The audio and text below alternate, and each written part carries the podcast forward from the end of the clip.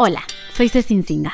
Soy periodista, soy mamá, tengo dos hijos y en este capítulo de los podcasts de Mama Glam, hoy vamos a hablar de berrinches. Esas situaciones complicadas de las que ninguna mamá está exenta. Esas situaciones en las que te viste en un supermercado abrumada.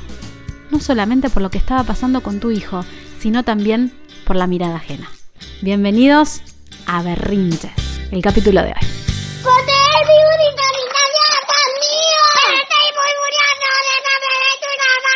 Laura Lewin, bienvenida. Ella es autora, capacitadora y consultora en temas de educación. Gracias por sumarte al podcast de Mamá Glam. Y hoy vamos a tratar un tema que, wow, si a los padres nos quita el sueño, los berrinches de los chicos.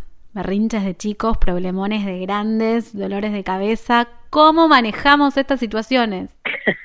Qué buena pregunta. Mira, en principio, ningún chico desafía porque quiere desafiar. Ningún chico se levanta un día y dice, qué buen momento para volver loca a mamá o a papá. ¿De verdad? Un chico, no, no, la verdad que no. Un chico que desafía es un chico que no sabe expresarse.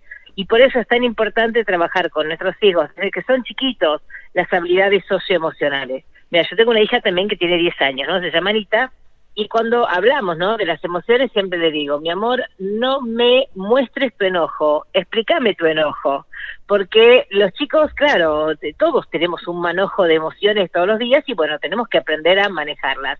Y con el berrinche pasa lo mismo, ¿no? Muchos chicos que de repente este, no pueden manejar esa, e, esas emociones o chicos que este, que sienten que no se los escucha. Entonces, bueno, qué importante que, que, podamos charlar sobre esto. Y qué tarea que tenemos los papás en este tiempo tan difícil que vivimos, donde con el correr de la cuarentena los berrinches se fueron haciendo cada vez más frecuentes y en algunos casos más incontrolables. Y porque los chicos están, viste, encerrados, no pueden ver a sus amigos, hay como mucha frustración, ¿no? En, todo lo que está pasando. Entonces, bueno, enseñarles a los chicos a gestionar sus emociones es una de las cosas que tenemos que hacer. En principio, bueno, cuando los chicos tienen un berrinche, viste, cuando, no sé, se me viene la imagen, los chicos este, en el supermercado tirados en el piso, ¿no? Viste, como, como si estuvieran nadando en el piso en el momento seguro menos oportuno, ¿qué hacemos como, como papás? Lo primero que tenemos que hacer es entender que los chicos son chicos, hacen cosas de chicos y alguien tiene que explicarles. Entonces podemos acercarnos a ellos, tratar si podemos de, abrazarlos, de decirle, mira mi amor, esto que vos querés no lo vamos a comprar porque no lo necesitamos, tratar de calmarlos y lo primero que tenemos que hacer es tratar de distraerlos. Mira quién vino, tratar siempre de distraerlos. Lo que es importante entender es que cuando los chicos tienen una rabieta, cuando tienen un berrinche, lo que está pasando biológicamente es que se activa en el cerebro de ellos la amígdala, que es una estructura chiquita, chiquita con forma de almendra. Y cuando, cuando se activa esta amígdala, los chicos o nosotros, cuando nos pasa a nosotros también, entramos en un secuestro emocional. Eso hace que vengan todas las emociones y que no podamos razonar, que no podamos pensar con claridad. Por eso tenemos que esperar que baje esta amígdala para después poder enseñarles a los chicos qué hacer. Entonces, bueno, si podemos distraerlos, cuando llegamos a casa, cuando ellos están más tranquilos, ahí es momento de empezar con la lección. Mira, mi amor, esto que pasa en el supermercado no puede volver a pasar. Yo sé que a vos te encanta ir al super con mamá, pero si vos te pones así, mamá no va a poder llevarte.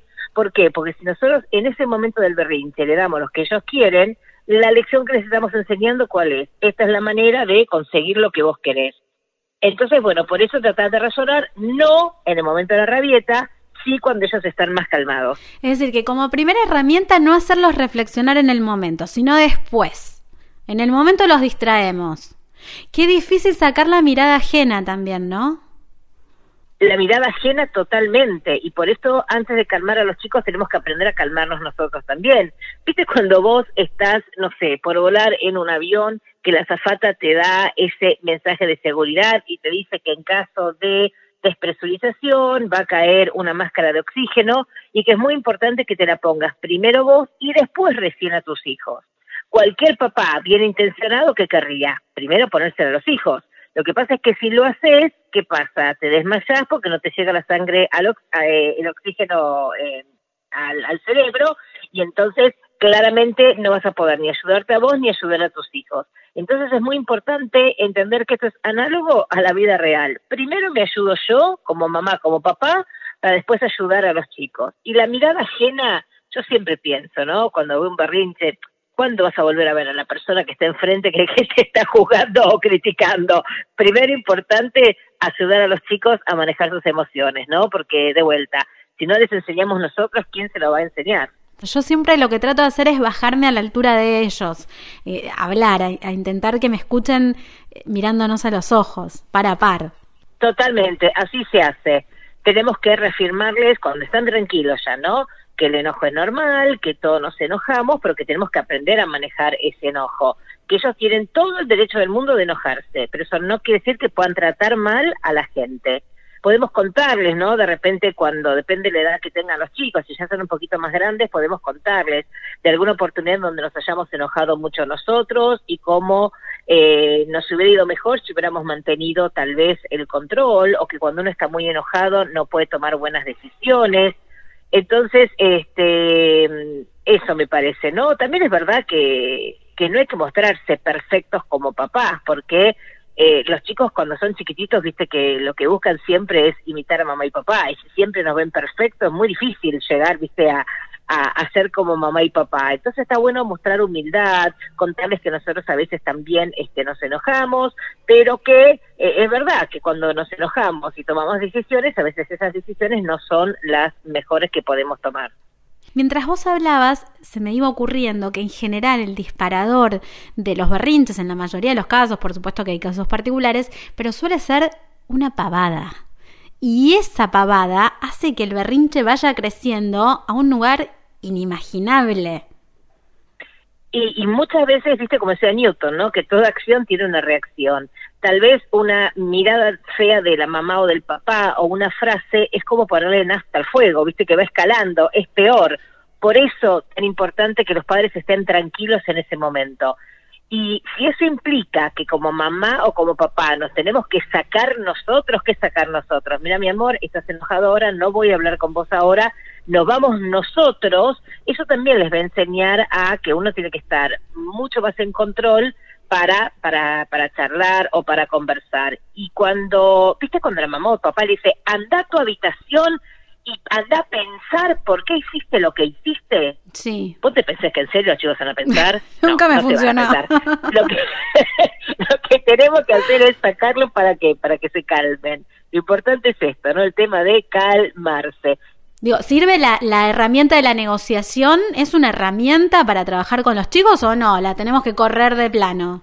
Siempre hay que recordar que hay que trabajar el tema de los límites con firmeza, pero con ternura, ¿no? Para poner límites uno tiene que estar convencido, no tiene que estar enojado. Por eso si esa negociación de la que vos hablás te den un marco de una charla tranquila, donde, bueno, él va a poder hacer lo que quiera, este, de, después de hacer lo que vos necesitas que haga, y va todo bien, está perfecto. Uno tiene que ir viendo esos, esos hasta dónde puede llegar. Pero en el tema de los límites creo que pasa esto, ¿no? Muchos papás ponen límites cuando ya es tarde.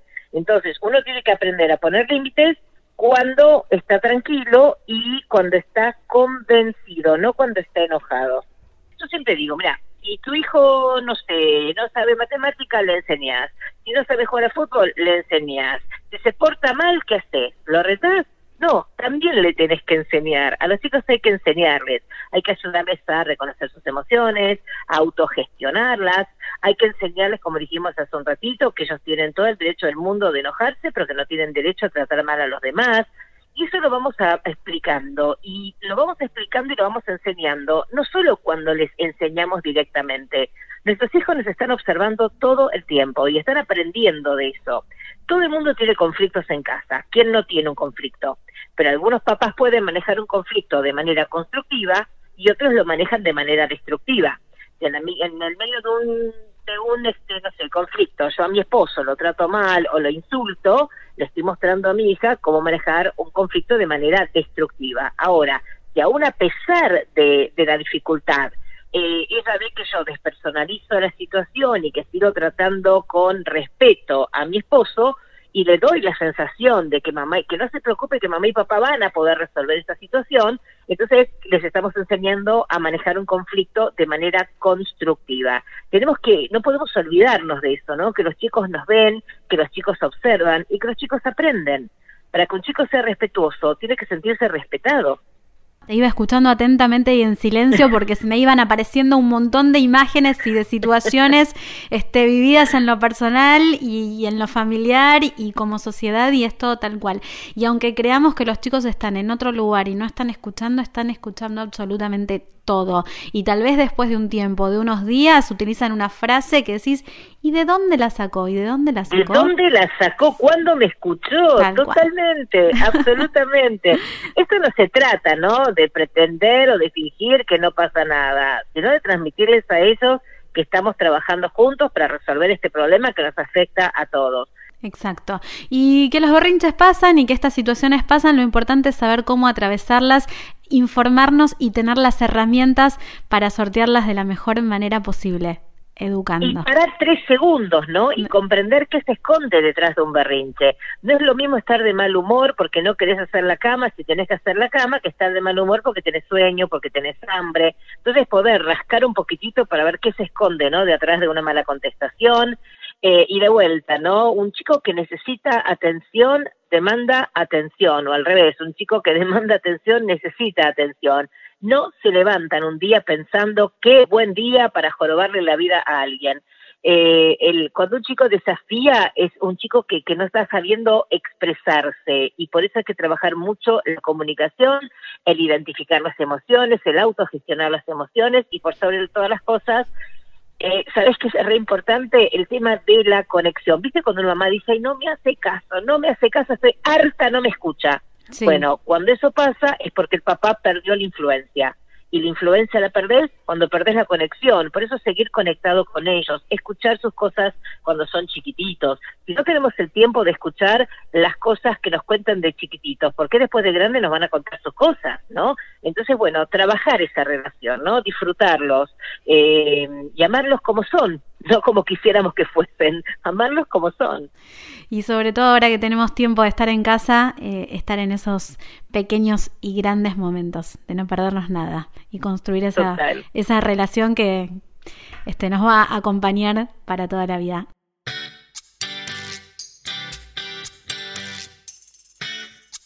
Gracias por acompañarnos en otro nuevo capítulo de Mama Glam. Recordá que podés suscribirte al podcast, seguirnos en todas nuestras redes y también mandarnos un mail a contacto arroba mypod.fm. Nos vemos en el próximo capítulo. Este fue un podcast de MyPod.